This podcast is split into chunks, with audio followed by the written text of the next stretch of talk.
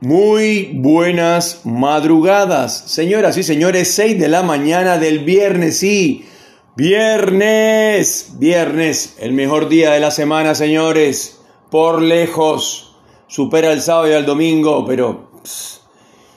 Y estamos en la Patagonia Argentina, esta vez en la ciudad de Cipolletti, como siempre, está fresquito, madrugada, obviamente, a pesar de que estamos ya entrando en la primavera, o sea, ya estamos en la primavera, pero todavía las temperaturas a la mañana son invernales. Está fresquito por ahí, como dirían.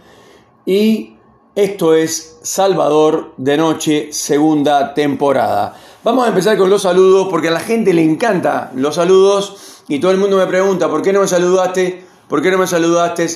Vamos a empezar saludando a la gente de Moscú, a la gente de Alemania, a la gente de Italia y de Portugal, que son los países, según me reporta la aplicación Anchor o Anchor en español, eh, que reporta los países donde me, escuchan. Nos escuchan en Toronto, en, las, en Canadá, y nos escuchan en, en New York y en Washington, en los Estados Unidos Después en el estado de la Florida, el estado líder en audiciones de Salvador de Noche, segunda temporada.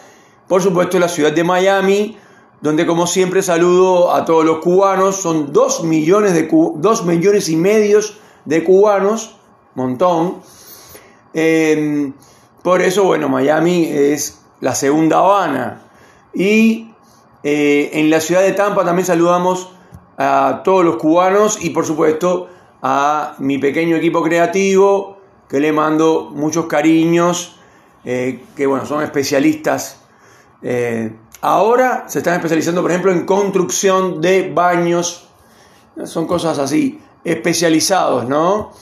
En eso y por supuesto que le mando un gran saludo y muchos cariños. De ahí saltamos, de Miami, de Tampa, perdón, por supuesto en el sur de los Estados Unidos, ahí frente al Golfo de México, saltamos a Cuba. Y ahí en Cuba vamos a saludar a nuestra especialista y asesora eh, en locución y eh, radio, radio, radio del siglo XX, claro está, eh, que desde pequeña esta persona ha estado haciendo locución para radio y sabe mucho de radio y televisión. Por supuesto, un gran, un gran saludo, muchos cariños y muchos besos. Y de ahí saltamos a Cienfuegos, en Cienfuegos a la calzada de Gloria, por supuesto, a la gente de la calzada. Saludamos ahí a, a, nuestros, a nuestra familia, ahí en la calzada de Gloria, la gran familia de la calzada de Gloria.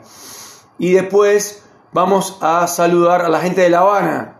Y ahí, por supuesto, a mis amigos, los actores que están ahí en La Habana, que escuchan el programa, algunos, y que le mando muchísimo cariño, un gran abrazo desde la Patagonia Argentina, desde, desde este frío, estamos a más de 10.000 kilómetros de distancia, imagínense lo lejos que estamos, yo estoy, como se dice, esto, en el fin del mundo, para no decir otra cosa, estamos en el fin del mundo, en realidad, eh, y eh, esto, de ahí vamos a saltar a Colombia, en Bogotá vamos a saludar a Jenny, una nueva amiguita que tenemos ahí en Bogotá.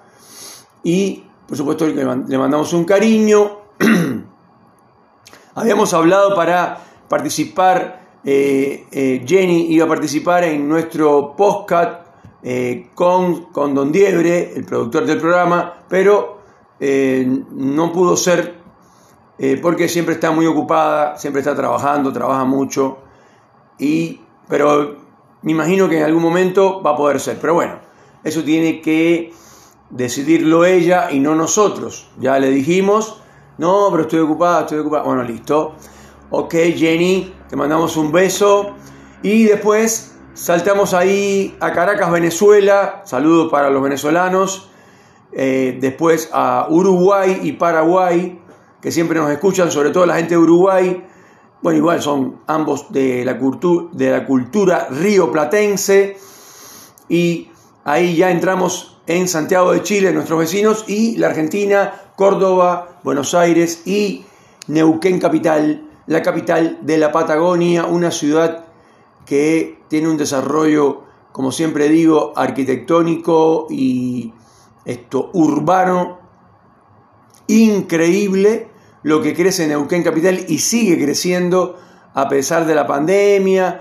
En Neuquén Capital, amén de que hubo una gran crisis, ahora las cosas han mejorado y está abierto todo, bares, todo, hasta las, esto, entre semana hasta las 3 de la mañana y después hasta los fines de semana tengo entendido que hasta las 6 de la mañana, eh, o sea que está todo abierto, se llenan los bares en Neuquén de lindas mujeres bien vestidas, perfumadas. Eh, eso sí, no te le acerques porque te sacan con frita, como se dice acá. Sí, ¿qué pasó? No, no, no, eh, no, sé quién es usted, eh, por favor, váyase de acá. Ah, bueno, gracias. Te agradezco, qué lindo, ¿no? Qué delicada. Bueno, y continuamos saludando, y por supuesto vamos a saludar en Cipoletti, sí o sí, Angélica Domínguez. Eh, Domínguez es una de, nuestras asesoras de programas. Eh, es, una locura la cantidad de profesiones que tiene esta chica. Eh, y vamos a saludar en Ferry a una gran administrativa y vendedora, Karina, la chica del pelo corto, le dicen por ahí. un gran saludo para ella. Y después vamos a saludar en sí o sí en Fernández Oro a un diseñador que vemos todos los días en el transporte público, el gran cacho de todos los tiempos. Eh, ya la gente me, pregunta, che, ¿cómo puedo hablar con Cacho para que me haga un diseño de una remera? Le digo, no, no, generalmente esto sí, por supuesto, pero no, porque yo le dije, no, mira, esta remera qué linda, me dice, no, esta remera de mi trabajo la hice para la gente de mi laburo, y le digo, sí, pero bueno, eh, te compro una. Y me dice, no, no, no, no, esta no se compra, ni se vende. ¿Y, por qué? No, porque es para la gente del laburo. ¿Y eso qué tiene que ver? Le damos publicidad a tu laburo. No, no, no, no, no, no.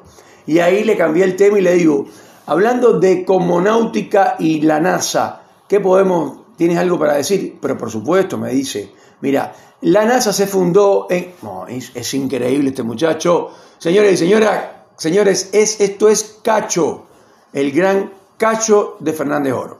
Seguimos y estamos en, por supuesto, en Allen. Ahí saludamos al productor, el gran Don Diebre, conocidísimo. Lo conocen en todos lados. Ahí me preguntaban en Colombia cómo, se, cómo es el programa con Don Diebre, cómo puedo participar. Decía Jenny. Le, le, expliqué, le digo, no, Don Diebre es un capo total. Bueno, en fin. Y ahí tenemos a la familia García, un tipo que se ocupa de toda la parte de la logística emocional del programa, así se llama, o sea, atiende directamente a Salvador, el gran Salvador de Noche, quien les habla.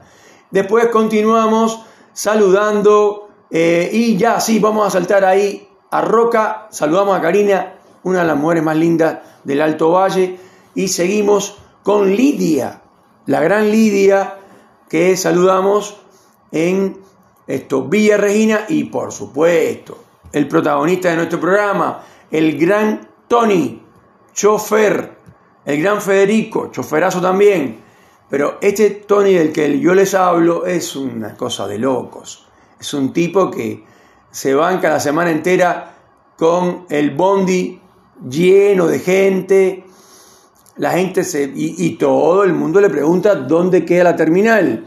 Che, el hospital pasas por el Parque Central, yo nunca he escuchado a nadie que haya preguntado otra cosa que no sean esas preguntas que acabo de decir. Todos los días alguien pregunta dónde me tengo que bajar para bajarme en el hospital. Pasa por el Parque Central y después dice, ¿y la terminal dónde queda? Ah, señora, vamos a seguir preguntando lo mismo. El tipo se ríe y dice, no, lo que pasa es que todos los días suben pasajeros nuevos. Pero, qué maravilla. No, no, no, increíble lo de este muchacho. Entonces le digo, ¿por qué no me tiras un tema para el programa? Y me dice, pero ¿cómo no? Te tiro algo fácil. la educación vial en la Argentina. Me estás jodiendo, le digo, se ríe el tipo. Y le digo, pero para eso tengo que estudiar, prepararme, no puedo hacer un programa sobre la educación vial y, no, o sea, no. Entonces el tipo dice, para eso te lo, te lo dije, eh, así que, y se ríe el tipo, ¿viste? Se ríe, eh, con sus anteojos de sol, personaje mal. Entonces lo voy a matar. Es así, en todos los países, y ahora hablamos en serio, en todos los países eh, la educación vial es muy importante y por tanto comienza desde la infancia. Sí, como ustedes lo escuchan, desde la infancia hay que educar a las personas, a la gente, sobre todo a la gente de a pie, a la gente que eh, esto, anda en transporte público. Obviamente que desde chiquito hay que enseñarle a las personas, desde la escuela primaria, eh, por supuesto con los métodos eh, pedagógicos de la escuela primaria, canciones, poesías, dibujos, dibujos animados, etc. En todos los países hay esto, menos en la Argentina. Ya empezamos por decir que la educación en la, vial en la Argentina no existe. Entonces, hay que educar a la gente cómo se sube al transporte público, al ómnibus, eh, aunque ustedes no lo crean, los ómnibus de todos los tiempos siempre han tenido una puerta de entrada, una puerta de salida. Después, en la historia del transporte público, se le, se le creó una puerta en el centro por el tamaño para poder descender con facilidad. Generalmente está prohibido descender por la parte delantera. Siempre se desciende por la parte del medio y la parte trasera. Y estas cosas que son tan elementales se enseñan desde pequeño para las personas. Después hay que eh, hablar de los límites de velocidad en las ciudades, de las... No es que te enseñen desde chiquito a ser un gran chofer y a, poder sacar una licencia de conducir para manejar un cohete e ir a la luna. No, se trata de tener eh, una idea generalizada de cómo se comportan los vehículos en las ciudades, las velocidades límites, por qué la policía, la policía de tránsito tiene que estar y no considerarlos un enemigo, no considerarlo, mira estos policías de que no, no. Los policías están para ayudar, para ayudar a todos, a la gente, a la gente de a pie y a los que, a los que andan en transporte, los que manejan eh, camiones, los que manejan taxis, los que manejan remises, para todos. La policía de tránsito es preventiva. Esto es muy claro. Si uno va a un exceso de velocidad y ve a un policía, obviamente baja la velocidad inmediatamente. Si es una persona educada, si es una persona que tiene educación vial, si uno ve un, símbolo, eh, o sea, de una señal de tránsito, em, tendría que saber que es una prohibición eh, para, por ejemplo, tocar esto, bocina, se dice acá, tocar clapson o tocar eh, señales sonoras con el auto y se ve la señal, la gente tiene que saber qué cosa es eso, tiene que saber que frente a las escuelas hay que pasar a 20 kilómetros por hora como, como mucho, porque hay niños, los niños pueden salir corriendo y cruzar la calle o cuando uno ve una pelota tiene que frenar, en fin. Todo eso pertenece a la parte de educación vial que no se enseña acá por alguna razón desconocida. Es como decir moral y cívica, esa asignatura que sí puede ser sonar así al siglo XVIII, eh, XIX eh, o XX, pero en realidad es de todos los siglos, la moral y cívica, donde nos enseñan a decir buenas tardes, buenos días, buenas noches, eh, a saludar, a ser educados. Bueno, es lo mismo. La educación vial es parte de la educación moral y cívica de las personas. Y hay que saberlo para conducirse de manera responsable desde pequeños en nuestras carreteras, en nuestras ciudades, en nuestras calles, etc.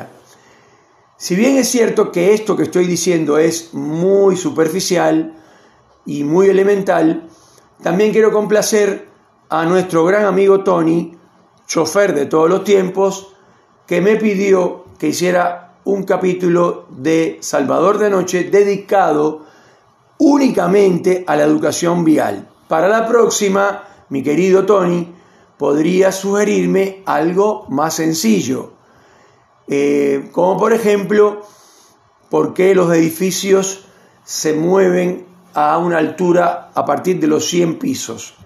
¿Por qué se mueven? ¿Por qué la trigonometría descriptiva eh, sumada a la arquitectura y a los cálculos matemáticos y cibernéticos eh, hablan de la arquitectura danzante por los vientos elíseos?